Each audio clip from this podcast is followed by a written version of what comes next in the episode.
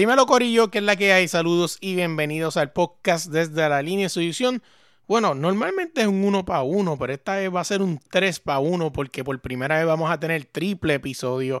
Esto es, son cosas que me gusta hacer en este mes de marzo, ya que este mes de marzo cumplimos, ¿verdad? Cuarto aniversario, o sea, estamos de aniversario en el mes de marzo.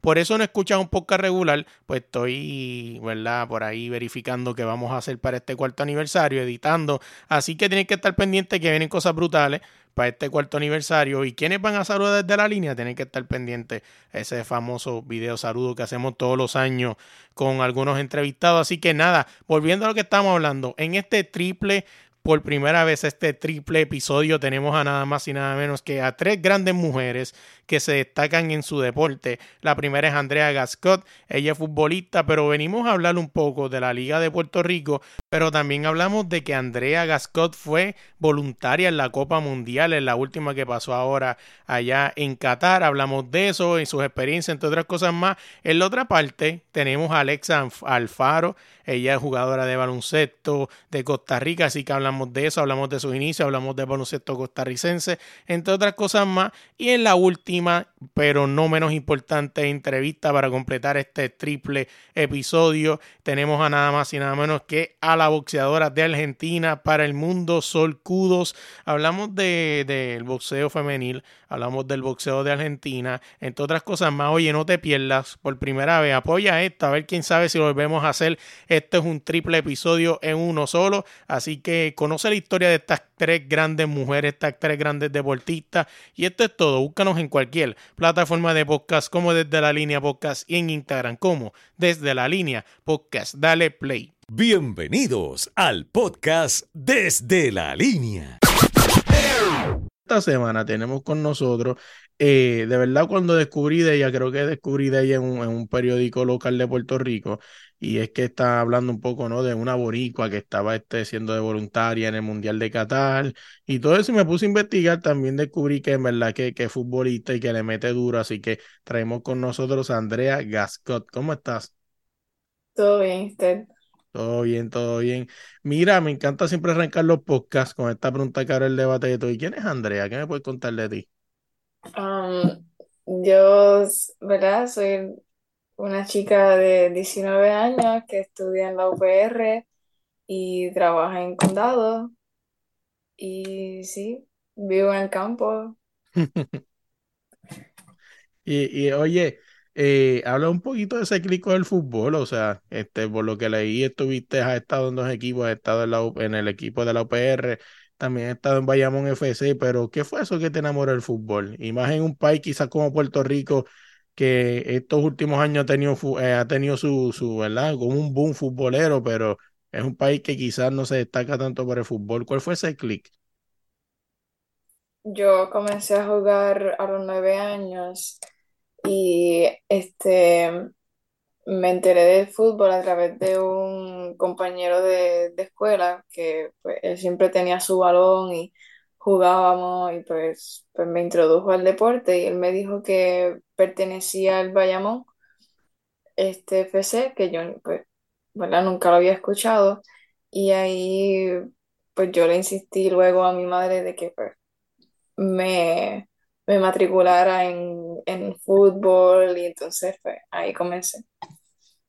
Eh, eso de verdad termina, eh, qué, interesante, ¿no? Digo que yo lo veo casi siempre como, como algo bien interesante porque me, he tenido la oportunidad de hablar con varias personas que me hablan de quizás la misma experiencia que tú, ¿no? Este amigo tuyo, cuando te comenta y te introduce, ¿verdad? O te presenta Bayamón FC, que nunca lo habías escuchado.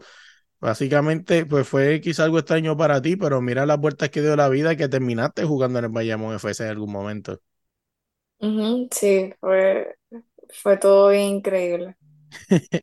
Mira, hablamos un poco de, de, de, tu oportunidad, ¿verdad? Tuviste la oportunidad de ser este eh, voluntaria en el Mundial de Qatar, este Mundial, ¿verdad? Que de por sí ya antes de comenzar ya era histórico, ¿no? Era el primer Mundial de toda la historia que se juega en verano, debido a las inclemencias del tiempo, que es invierno, perdón, por las inclemencias del tiempo. Eh, y también traía, ¿verdad? Como ellos, quizás el despido de uno de los mejores futbolistas del mundo, Leo Messi, Cristiano Ronaldo, Neymar, Di María, etcétera. Y, mano, y terminas tú llegando como voluntaria. ¿Cómo se dio esa oportunidad? Este, pues fue a través de otro compañero, pero este fue del trabajo. Él eh, me dijo que, ¿verdad? Que uno podía solicitar a ser voluntario para, para la FIFA. Entonces, pues me envió el enlace, hice el perfil, eh, solicité al torneo, ¿verdad? Porque luego de que tú creas tu perfil, tú tienes la oportunidad de solicitar al torneo que esté en juego. Y pues más cercano era el de, el de la Copa Mundial y, y entonces solicité y gracias a Dios pues me aceptaron. Otra cosa que, que vi también, ¿verdad? Que, que estuviste en el estadio 974, es un estadio que, que yo creo que más allá, ¿verdad? De lo bello que es, lo tengo aquí, ahora mismo estoy viendo una foto de él, obviamente vi el juego, vi la, los juegos y lo pude ver. Eh, es como que tenía ese, ese, ¿verdad? Esa, esa vibra de que era un estadio desmontable, que era un estadio hecho con vagones y te pregunto, tú que estuviste allí, ¿realmente se sentía como que era un estadio desmontable? Pues, este, no, obviamente se veía súper, súper sólido y, y muy bien construido. Obviamente uno sabía que se podía desmontar porque ya te lo decían eh, una vez, ¿verdad? Te asignaban el estadio, te daban una pequeña descripción de, de cómo lo hicieron y qué pensaban hacer. Pero yo, yo lo describí como, como un transformer de estadio porque se veía así. O sea, tú, tú ves los transformers y ellos pues, están llenos de tubos y de partes y de esto y que lo otro. Y era- ese estadio era, era así, era como entrar a un transformer. Y, pero era súper, súper chévere, muy, muy bueno. ¿Qué juego llegaste a ver? ¿Qué juego fuiste la, la, la voluntaria? Pero antes de que me digas, ¿cómo tú al final del día te das un itinerario y tú sabes? o ¿cómo, cómo es eso? Eh, pues ellos te, luego de que te asignan el estadio, te dicen los turnos que tienes, este, ¿verdad? De acuerdo al, al- a la posición que te, que te asignaron también, porque pues, uno pues, ya iba con un propósito. Y te decían lo- los turnos de, de acuerdo a los juegos que iban a ver, y entonces pues ahí ya tú veías, ok, pues tal día, mis turnos son tal, tal, tal día, a tal y tal hora.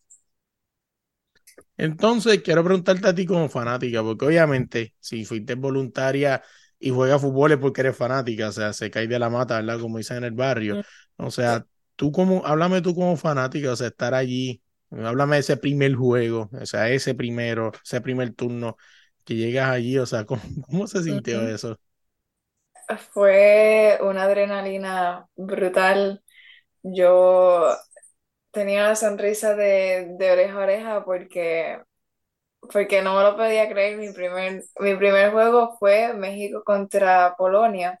Sí, que fue un juego de definición, que es más apasionante todavía. Sí, y yo pues obviamente iba, iba a México y, y apoyo muchísimo al, al portero de ellos, que es Guillermo Ochoa.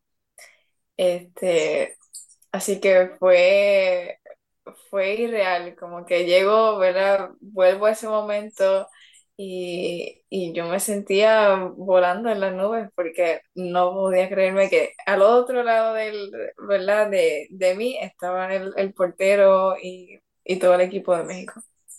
Y no solamente eso, que, que tú tuviste la oportunidad de básicamente tuviste un manjar de partidos, tuviste juegos como México-Polonia, Portugal-Ghana, o sea que viste a Cristiano, Francia-Dinamarca, tuviste la oportunidad de ver la futura promesa que es Mbappé, bueno, promesa no, el, la futura estrella, Eh, tuviste la oportunidad de Brasil, que es Neymar, Argentina-Messi y Brasil otra vez, Brasil-Corea, o sea que básicamente tuviste un manjar, viste todos los mejores jugadores. Sí, de verdad que, de verdad que sí. Y entonces también pude ver a, pude ver a, a Modric en Croacia porque me, me dieron una taquilla para el juego de Canadá y Croacia. Y ese, ese yo fui en el Estadio Califa, pero fue como, fue como este espectador. Sí, ya como fan, o sea, no fuiste a trabajar.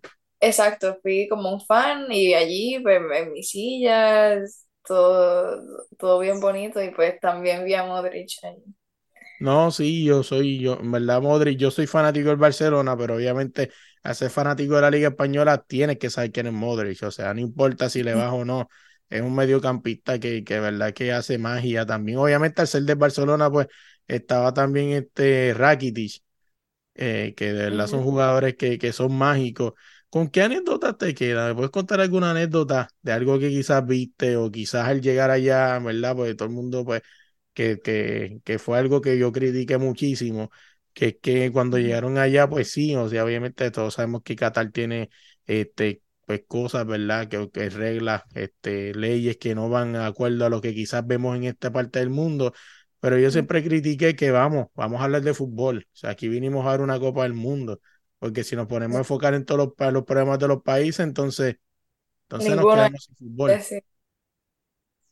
No, sí, sí, este, yo, pues sí, anécdotas hay de, de muchísimo, porque todos los días pasaba algo diferente, era Ujú. bien espontáneo, tú nunca, ¿verdad? Te esperabas lo que podía pasar.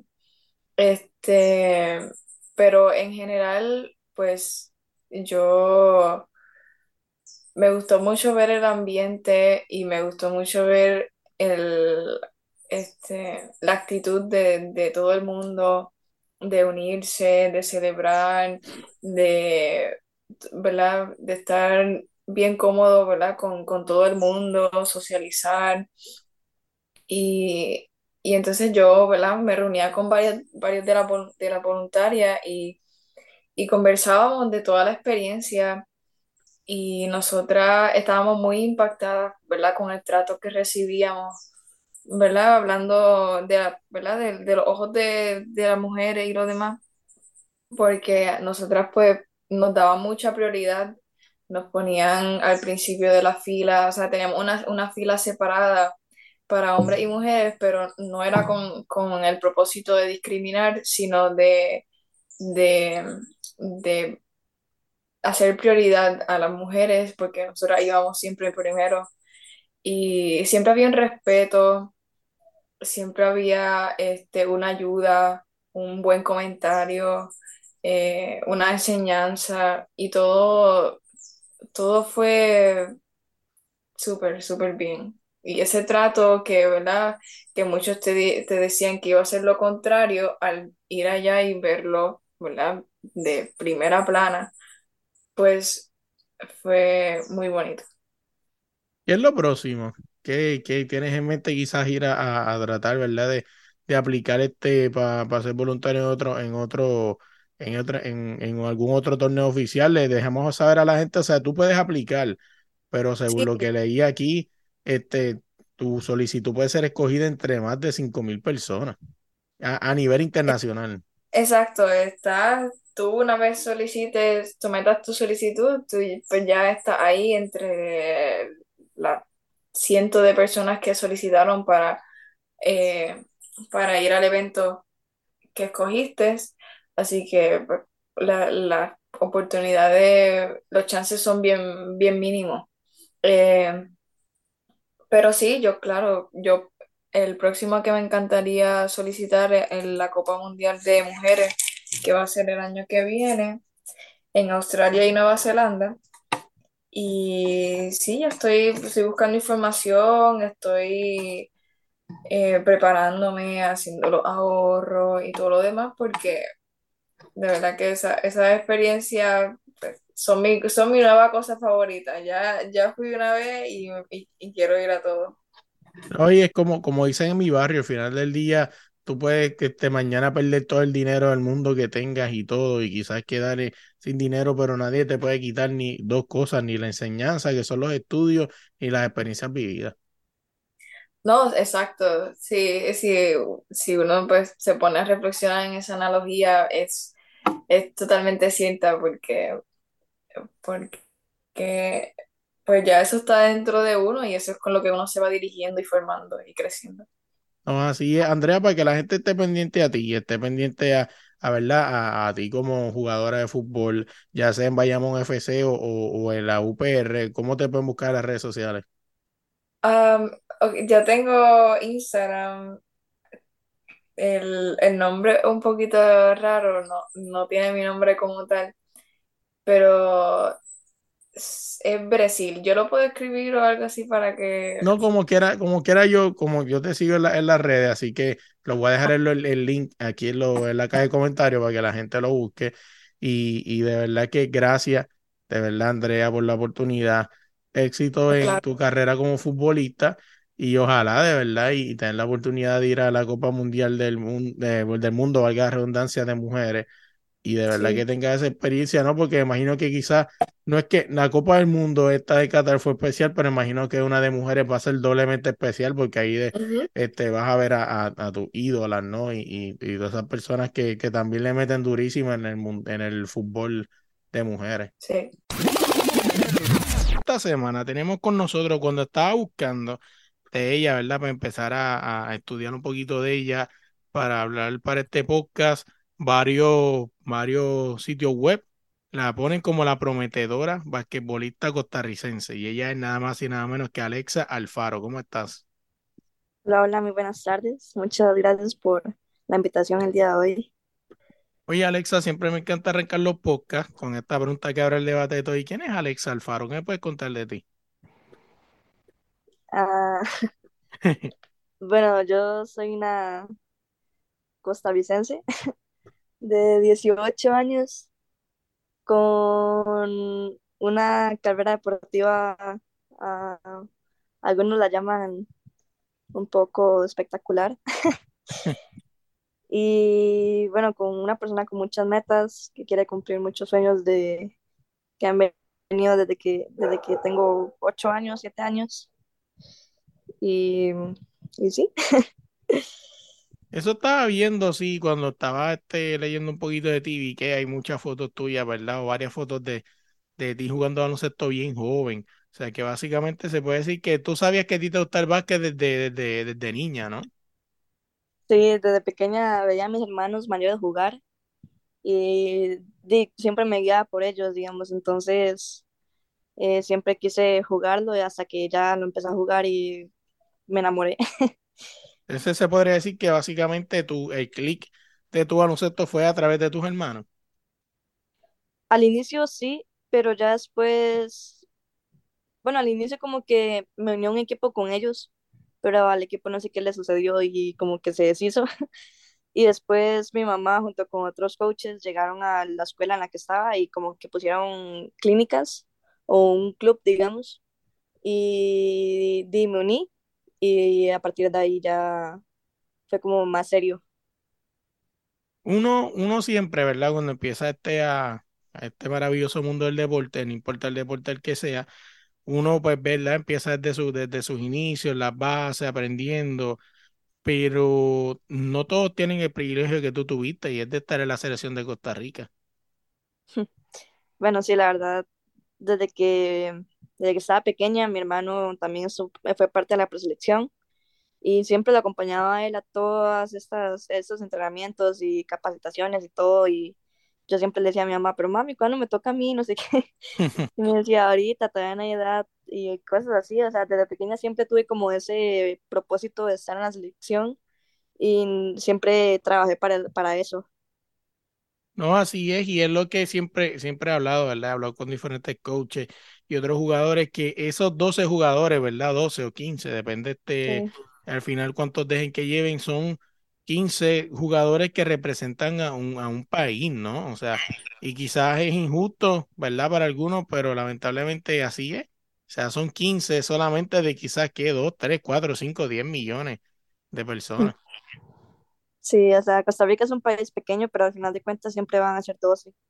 Y muchas veces esos 12 dependen de la ideología de juego del, del coach Ujú. y para otras personas va a ser muy injusto, pero, pero no sé, por eso hay entrenadores, por, por, por saber qué jugar y tener una, una mentalidad distinta. Habla un poquito de tu llegada a México, por lo que vi aquí, este, no sé si actualmente estás allá, pero en algún momento fichaste por el club, Tec- por el Tecnológico de Monterrey, o sea, la llegada de México, que ahora mismo es un, un, un país, ¿no? Que el baloncesto femenino está en desarrollo, un desarrollo bastante avanzado. Sí, bueno, eh, ahorita sigo en el, en el TEC, de hecho eh, ha pasado un semestre ahí Eh, este semestre no pude jugarlo porque en México hay una regla de que los extranjeros no pueden jugar durante seis meses, los primeros seis meses no pueden jugarlos. Entonces ha sido un poco difícil, la verdad. no, Oye, no poder triste, estar. ¿no? Porque son seis meses que tú pierdes de, porque me imagino quizás, y lo podemos hablar ahorita, lo que, ¿verdad? Cómo adaptarte a México, aunque que es un país diferente al tuyo, el homesick, o sea, extrañar a tu familia y todo eso, pero seis meses fuera de cancha para cualquier deportista es un atraso brutal. Sí, la verdad sí. Pero bueno, siempre intenté sacar del lado positivo y lo he tomado para mejorar bastante, tanto en la cancha como persona. No, así es. Habla un poquito de adaptarte en México, o sea, ¿cómo fue eso, verdad? Llegar a un país diferente tan joven. Eh, ¿fue fácil adaptarte allá? La verdad, la verdad, mm, sí. Nunca, nunca se me ha dado tan difícil adaptarme a nuevas eh, personas, nuevos lugares, eh, ideas. Ah, creo que lo más difícil fue como encajar con el equipo al inicio porque, bueno, trajeron un coach nuevo y todo y la metodología de ese coach como que no daba clic con las jugadoras y siempre he estado con un coach acá que tiene una metodología totalmente distinta a la con la que estoy con el, con la de- con el de México y las cosas que hacía con este coach en Costa Rica son todo lo contrario a lo que hago con el coach de México, entonces me costó demasiado. Pero por la parte académica y el social y todo eso, la verdad no, no fue mucho, mucho problema. No, así es, y, es eso, ¿verdad? Quizás eso son cosas que uno con el tiempo eh, quizás pueda manejarlo un poquito mejor, ¿no? Eso de, de tener tantas filosofías diferentes. Al final del día, el baloncesto, ¿verdad? Todo el mundo que lo ve desde afuera en su casa, allí sentado en un sofá con las patas para arriba, dice, eso es baloncesto, o sea, son cinco contra cinco y meter la bola y el más que meta gana. Pues sí, en teoría sí, pero la filosofía de los coaches que son completamente diferentes. Sí, no, sí, me costó bastante al inicio, pero ya por dicha me voy adaptando. Entonces, me habla esos seis meses, o sea que para verdad, verdad, quizás como tú dices, le sacaste el lado positivo. eh, básicamente, pues, ya me imagino que tienes que estar cerca de, de arrancar, ¿no? ¿Cuánto te queda ya para arrancar? Ah, iniciamos de nuevo en febrero, la primera o segunda semana de febrero, creo. Lo que pasa es que, bueno, el torneo en sí, el, el torneo oficial de México no, lo- no se puede jugar, pero sí he jugado tipo fogueos y un Ujú, torneo ahí distinto. Eh, bueno, la verdad fueron seis meses muy difíciles porque ah, antes de ir a, a México, bueno, antes de llegar a la universidad, eh, estuvo este torneo del centroamericano, que era con México, Salvador, Guatemala, Sí, el Honduras. último torneo que pasó hacia atrás. Ajá. Y en ese torneo me lesioné en el último partido que fue contra México. Y llegué con la rodilla así toda hinchada, toda moreteada a, a la universidad. Y bueno, como que hubo complicaciones ahí con la rodilla. Ya después eh, empecé a jugar fogueos y así, me fue súper bien, pero ya después como que empecé a tener problemas otra vez con las rodillas, tipo lesiones, tendinitis. Eh, y era una, una tendinitis un poco ya avanzada, entonces eh, al fisio y el doctor le costó mucho como sacarme de ahí, pero estuve como mes o mes y medio, un poco más fuera, o sea, no podía entrenar, estaba fortaleciendo y todo, y eh, ya cuando, cuando volví, cuando ya podía jugar, entrenar, en el primer juego me lesioné, me, cre- me quebré la clavícula y bueno, me, me operaron y todo y, y di, yo tenía toda la fe de, de volver aquí a Costa Rica y entrenar con mi entrenador pasado, entrenador personal, eh, meterme al gimnasio y mejorar un montón para volver a México y hacerlo mucho mejor de lo que lo estaba haciendo, digamos. Y fue como una caída así total porque, porque ya tenía muchos planes de mente y Dios literal dijo, espera, espera un momento que, que vas muy rápido y me frenó todo por completo. Entonces sí fue muy, muy difícil, pero, pero no, ya aquí estamos. De hecho, ayer comencé rehabilitación y ya estamos esperando a, a ver qué sucede y ya volver al 100. No, así es, y es lo que tú dices, las cosas pasan por algo, y, y es que esa, esa frase es bien, ¿verdad? A mí el cliché no me gusta mucho porque decir las cosas pasan por algo, pues sí, pero wow, me tengo que romper una clavícula para saber que, que tengo que Sí, cogerlo con calma, es como que sí, sí, pero coño, bájalo un poquito. sí. De verdad que, que sí. Oye, Doco, una cosita más para dejarte ir. Tuviste la oportunidad de estar allá. Lastimosamente te lesionaste en ese último partido. Pero siempre representar a tu país es algo brutal, ¿no? O sea, ¿qué me puedes contar de ese torneo que jugaste allá, el Centro Vázquez? Bueno, era mi primer torneo con una selección mayor, el segundo, así con una selección. Y la verdad tenía muy pocas expectativas porque era rookie, eh, 17 años en selecciones que son como 24 años o más. Eh, creí que iba a ser muy difícil. O sea, los, los, los problemas no faltaron, digamos, pero, pero igual me adapté bastante bien con el equipo y, y no, o sea, jugué mucho más de lo que esperaba, hice más de lo que, de lo que esperaba que podía hacer, digamos, y, y no, salí muy, muy satisfecha con ese, con ese torneo. No, así es, y, y es lo que tú dices, ¿no? Este, interesante, ¿verdad? Que, que, que, ¿verdad? Tú, tú como jugadora tienes esa madurez, ¿verdad? De poder entender que quizás esto es un proceso, ¿verdad? Que era tu primer torneo con la selección mayor y quizás tus expectativas estaban que, que quizás a lo mejor jugabas, quizás hasta no, pero terminaste, ¿verdad? Teniendo la oportunidad de jugar y es algo bien maduro de tu parte, ¿no? Porque hay jugadores que quizás van para allá y después se terminan frustrando y no terminan volviendo, pues eh, sí, o sea pues, pero tienen que entender que es un proceso, ¿no? Y quizás tu primera convocatoria y ahora mismo quizás no juegues tanto, pero o sea, se supone que tú seas el futuro a llamar, ¿verdad? Pues sí, o sea, hay que tomar las cosas con calma y la verdad estoy muy joven para, para todo eso y me queda mucho camino por recorrer todavía. No, así es, y así que tienen que estar pendientes si usted fue fanático del baloncesto femenino, y si no lo es, eh, que, que muchas cosas se ha perdido, o sea, denle la oportunidad al baloncesto femenino y véalo jugar, aproveche este 2023 que vienen muchos torneos interesantes de selección Y nada, pendiente a la selección de Costa Rica, que en el futuro van a ver a Alex Alfaro en ese, en ese cinco titular ahí y siendo, ¿verdad? Pieza clave para, para futuros encuentros. Así que, Alexa, para que la gente esté pendiente a ti, ¿dónde te pueden buscar en las redes sociales? Me pueden encontrar en Instagram como ale-alfargue y esas son todas mis redes. Así que como quiera va a estar el link aquí en la, en la caja de comentarios del podcast para que la sigan.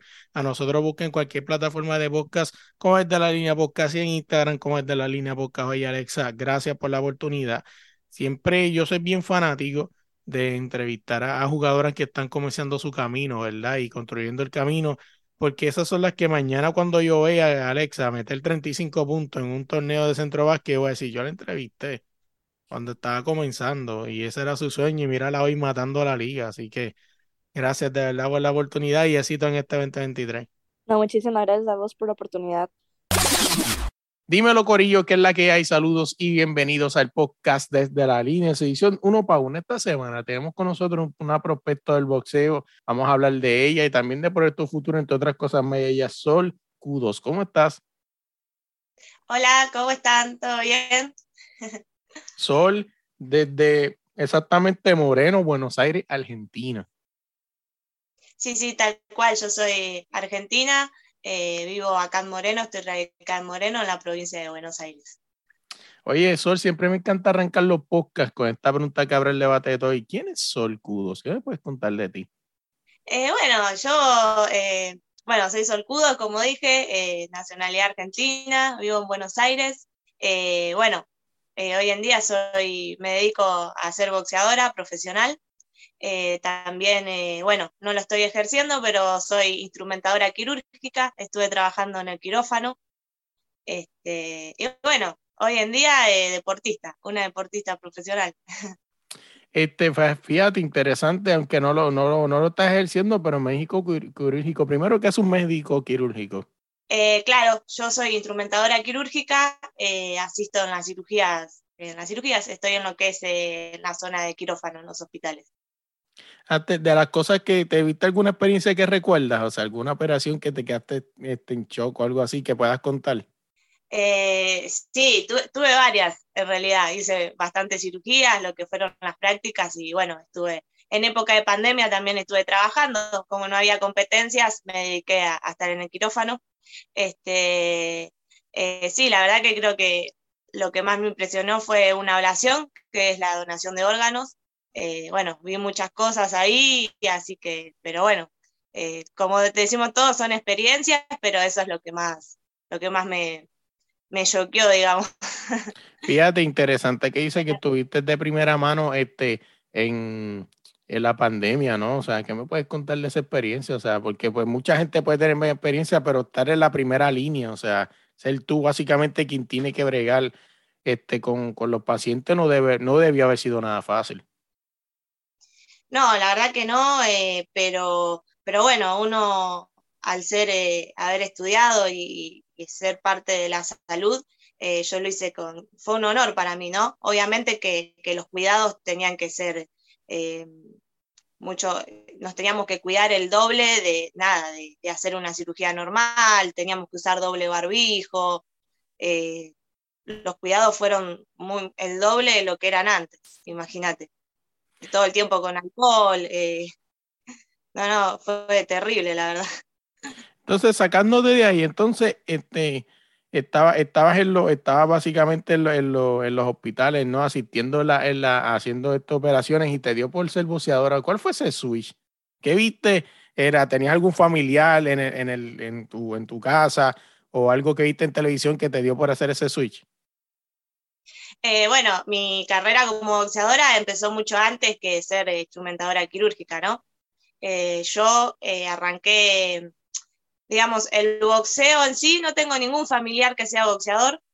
Eh, sí miraba los fines de semana por ahí cuando había boxeo, cada tanto miraba una pelea, si aparecía alguna de chicas y eso es lo que me dio curiosidad, ¿no? Eh, y bueno, acá cerca de mi casa, en Moreno, había un gimnasio entonces, bueno, pregunté solamente como para arrancar a, a, hacer una defensa personal, a entrenarme, para estar bien yo, sin, sin pensar en, en, la carrera que estoy haciendo hoy, ¿no? Y bueno, arranqué haciéndolo recreativo. Para esto, bueno, eh, después de dos meses más o menos, el hombre que me, que me abrió las puertas a mí eh, me dijo que me veía condiciones, que él quería hacer una carrera amateur. Así que bueno, eh, me convencieron, a mí también, bueno, me gustó, me estaba gustando el gimnasio, el ambiente, no faltaba un día. Y bueno, empecé a hacer mi carrera amateur, eh, hice unas cuantas, peleé campeonatos nacionales. Y en un momento, bueno, también eh, me entró la curiosidad de, saber lo que pasaba en los quirófanos, de quería saber un poco también de la salud, aparte por mí, eh, y bueno, decidí también anotarme en la facultad y ahí fue que, bueno, me alejé un poco de lo que eran las competencias y me puse a estudiar, después cayó lo de la pandemia, que yo ya estaba casi por recibirme, entonces ahí tuve otra experiencia. Bueno, cuando terminó esto de la pandemia, que de vuelta se volvió a eh, abrir la, lo que era eh, todas la, las peleas, la, la competición, eh, decidí volver a entrenar eh, con un, un, equipo que es también de acá de Buenos Aires, se llama JCL Box, es de Merlo, del partido de Merlo, y bueno, ellos eh, me hicieron hacer, eh, finalizar, digamos, mi etapa amateur, hice las últimas peleas amateur y vieron que, bueno, que yo ya estaba para profesional, me prepararon y ahora estoy haciendo mi carrera profesional con ellos. Me hablas de eso de la pandemia que obviamente la pandemia, pues, pues, aunque tuviste otra experiencia, pero si hablamos de tu carrera vocítica, vocísticamente, básicamente la pandemia te paralizó tu carrera por dos años, básicamente dos años un poquito más. ¿Tú crees que si a lo mejor esa la pandemia no hubiese existido, quizás hubiese podido adelantar muchas cosas que estás viviendo ahora? Eh, yo creo que mmm, muchos dijeron que, que, por ahí les afectó, en cierto modo sí, afectó, fue algo mundial, pero a mí creo que en cierto modo me benefició para volver a entrenar, porque yo, como te dije, me había alejado un tiempo.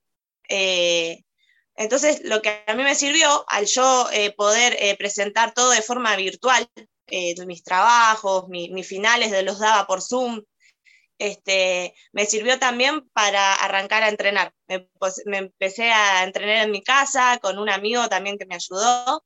Este, y ahí empecé a agarrar ritmo de vuelta, estudiaba, pero también tenía tiempo para entrenar. Como otra cosa no podía hacer, aproveché ese tiempo de aislamiento para volver a las competencias. Me hablabas de que veías este de vez en cuando y de cuando en vez este peleas de boxeo en, en, la televisión, ¿no? En los pagos por ver. ¿Cuáles fueron esas peleas que viste? O sea, ¿cuáles fueron esos boxeadores que viste que te motivaron a ser boxeadora? Eh, bueno, como yo siempre digo, eh, lo que sería a nivel nacional, ¿no? De, de, mi país, de Argentina. Yo vi peleas de Jessica Bob, eh, me gustó mucho su estilo, entonces ahí fui fue donde empezó mi curiosidad. Y bueno, lo que sería inter, internacionalmente, siempre me gustó mucho, eh, bueno, Manny Pacquiao, Katy Taylor, eh, siempre seguí todo ese tipo de boxeadores y bueno, me gustaban y quise probar a ver qué, qué pasaba. Fíjate, tú dices Katy Taylor y, y Katy Taylor viene de una de las peleas más grandes del boxeo femenil en el siglo XXI, que fue con, con Amanda ah, Serrano. Y y de verdad que, que, fue una pelea que básicamente cambió todo. Eh, que ahí hay muchas cosas envueltas. Primero que las primeras dos boxeadoras, que por lo menos Amanda, en el caso de Amanda, la primera boxeadora en la historia que asegura un millón de dólares en ganancias. Eh, la primera pelea femenil, que es este el main event en Nueva York. Y básicamente lo que se, se viene por ahí, que la trilogía, pinta para mucho más todavía. Sí, tal cual. Yo creo que son, la verdad, para mí un, un orgullo, un honor haber podido presenciar esa pelea de, de, Amanda Serrano y Katy Taylor. Fue, la verdad, un, un peleón y creo que, que, esa pelea marcó un antes y un después en el boxeo femenino, ¿no? Porque ahora creo que, que el boxeo está mejor visto y la verdad que les agradezco a esas dos campeonas por, por la pelea que hicieron y, cómo se dio todo, porque ahora el boxeo femenino eh, se ve cada vez mejor, gracias a ellas también.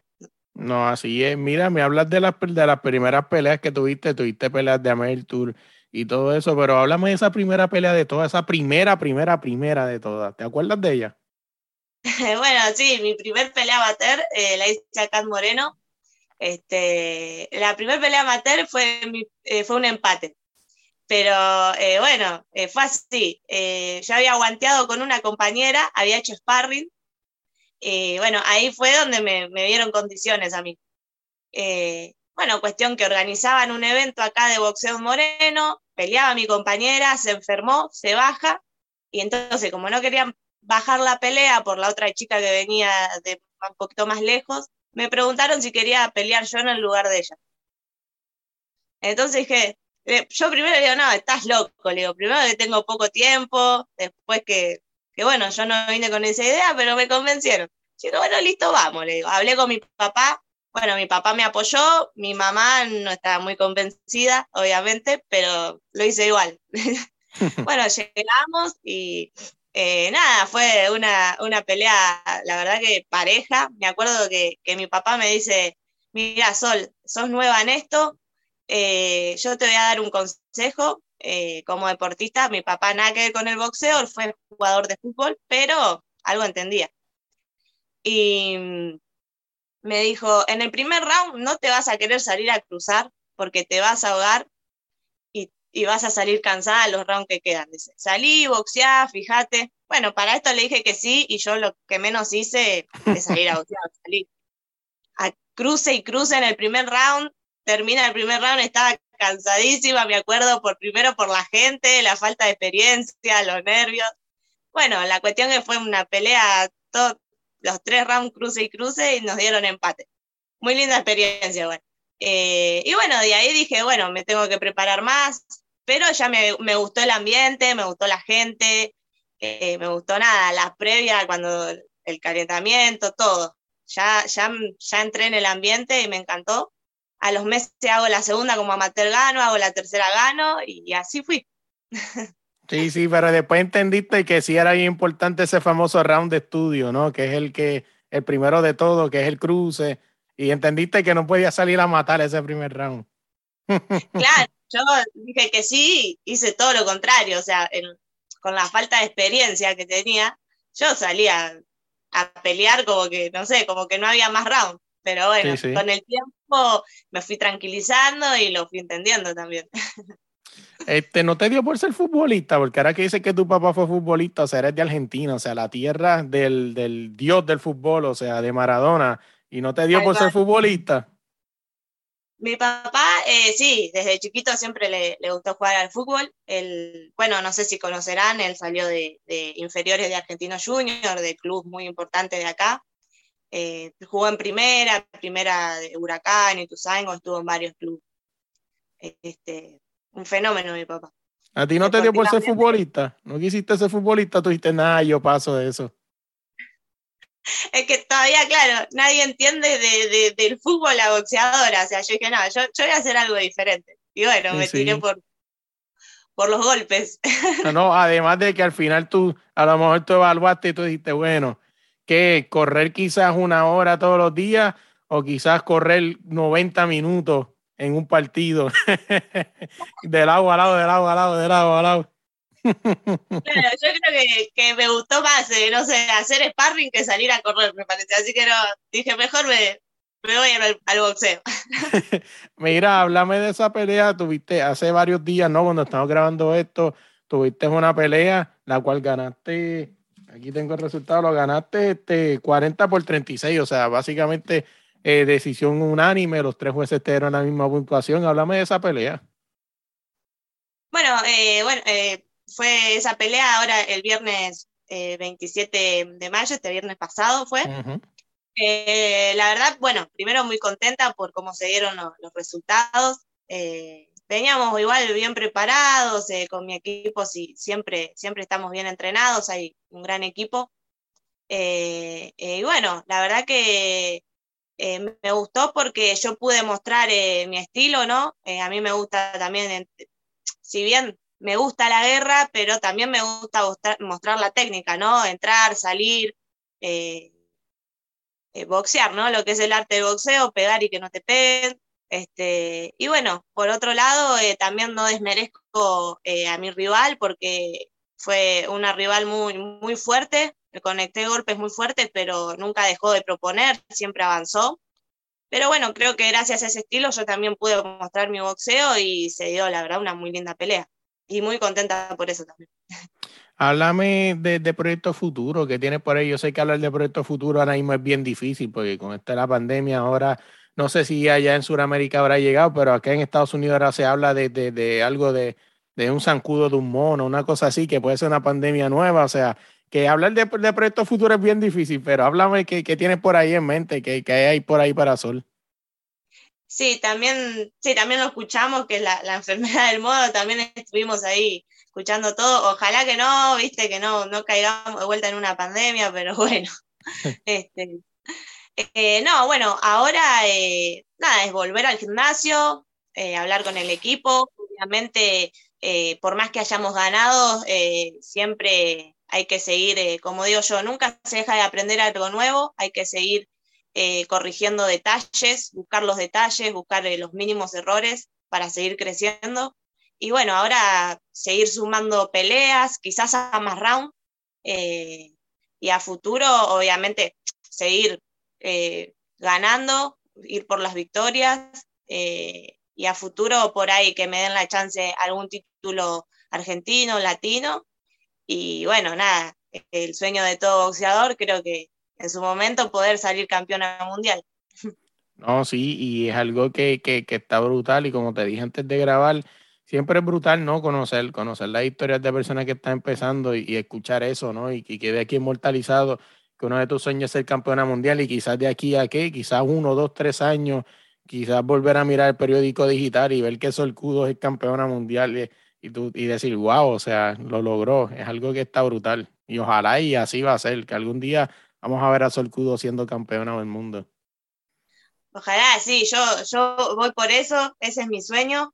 Y bueno, también, obviamente, si, si puedo ir a, a pelear afuera, internacionalmente, también es algo que me encantaría, ¿no? Que me den la chance afuera.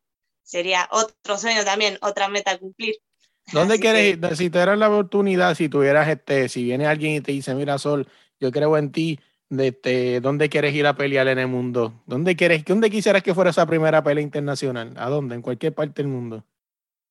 Y a mí me encantaría, bueno, Estados Unidos me encantaría. Las Vegas, como van, me encanta. eh, todo lo que. México, lo- eh, cualquier país que, que me encanta, no, no tendría drama.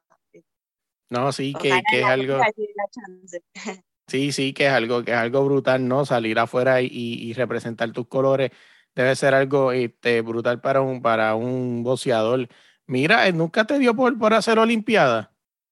O sea, no sé si en tu carrera Martín, ¿verdad? No te pregunté, no sé si lo llegaste a hacer o algún clasificatorio. Eh, y tuve peleas regionales, nacionales, eh, bueno, la verdad nunca me dieron la oportunidad de, representar a la selección. Yo creo que, bueno, condiciones me faltaban, pero bueno, este, ahora me hice profesional. Igualmente, bueno, mi categoría tengo a una compañera mía que, que ahora que está ella. Pero bueno, ¿quién dice que también lo puede hacer? Eh? Eh, no, todavía eh, pero en amateur no, no, no me dieron la, la, las chances. Hubo. No, yo creo que me todavía, todavía, ¿verdad? Creo que toda- está la ley de que creo que si tienes menos de 10 peleas profesional todavía puedes ir a unos olímpicos, ¿no? Sí, sí, tal cual. Yo creo que, que bueno, si se da esa oportunidad, eh, aceptaremos, obviamente. No tendría ningún problema.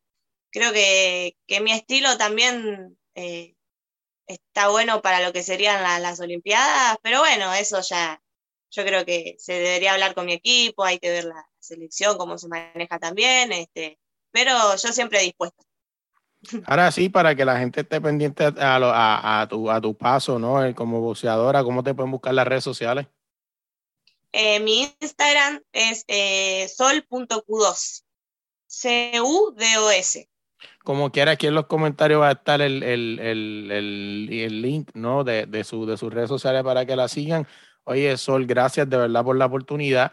Para mí es un honor, como te dije, sentarme a hablar con una persona como tú, ¿no? Que tiene esa, esas ganas, esos deseos de, de llegar a ser grande y por lo menos saber, ¿no? Que te entrevistamos y que, y que somos parte, ¿no? Que en el futuro cuando tú seas campeona mundial, yo voy a decir, mira, yo la entrevisté cuando estaba empezando y tenía que cuatro peleas y tenía el sueño a flor de piel. Así que de verdad, gracias por la oportunidad de, de conocer tu historia y éxito siempre. Bueno, Luis, la verdad que para mí también es un placer y obviamente voy, voy por todo. La verdad que estoy muy entusiasmada y nada, como te dije, a seguir entrenando, a seguir esforzándonos y, y bueno, hasta la victoria siempre. Y gracias a, vos por, por, por la nota también, por, por dejarme charlar un poquito con ustedes. La verdad es un placer enorme. Primero que todo, gracias por llegar hasta el final del podcast y darnos la oportunidad de escucharnos, ¿verdad? No olvides suscribirte en cualquier plataforma de podcast, como desde la línea podcast en Instagram, como desde la línea podcast. Allí puedes ir a Instagram y en la, en el, en hay un link que lo va a llevar a todos los lugares. También nos puedes buscar en YouTube como DLP in Sound. Allá vas a poder ver lo que son los extendidos con Melo. Quizás vengan dos o tres blogs en un par de conciertos que vayamos o las coberturas. Así que vamos a tener lo que pase detrás de las cámaras. Entre otras cosas más que hagamos en el camino, nos puedes buscar allá, suscribirte, darle like, darle share, compartirle esto a todos tus amigos. Como quieras en Instagram, puedes ir al perfil y allí vas a ver un link de Linktree que te va a llevar a todas las plataformas de podcast y todo lo que tenemos, todas las redes sociales, etcétera. Tú escuchas esa pista, ¿verdad? Que está bien cabrona, que es la que dejamos después de este corto outro. Es nada más y nada menos que DJ Salva desde España para el mundo. Así que búscalo en Instagram como DJ Salva y dile que vas de parte de la línea de Melo que te va a tratar con cariño. Cuando tú ves todo esto bonito, ¿verdad? Tú te metes desde la línea en Instagram y ves todos esos artes bien bonitos, pesos extendidos con Melos con ese fondo de pantalla brutal. Esto es nada más y nada menos que gracias a AG Artists. Eh, si tú quieres llegar al próximo nivel, tienes que contactar a esta gente para que te pongan ese logo bello. Y si tienes un logo viejo y aburrido, ellos te lo van a hacer bien duro. Así que dale para allá, AG Artists en Instagram. Eh, no podemos dejar fuera, por último, pero no menos importante, tú ves a Melo por ahí rockeando un par de jersey. Esto es gracias a nada más y nada menos que la Jersey FC. Búscalos así mismo también en Instagram como la Jersey FC. Eh, si tú eres fanático de las cinco grandes de Europa, de Barcelona, de Real Madrid, del Manchester, entre otros más. Oye, también si quieres buscar la nueva camiseta de Cristiano Ronaldo, ellos la tienen allí, así que tírale como la Jersey FC. También dile que vas de parte de Melo para que te traten con cariño. Oye, gracias de verdad por la oportunidad. Eh, espero que les guste. No olviden suscribirse, compartirle este podcast a todos tus panas. Y al que no es tu pana también, compártelo. Se olvídate eso para que estén al día con lo que es el deporte. Y nada, se me cuidan. Gracias.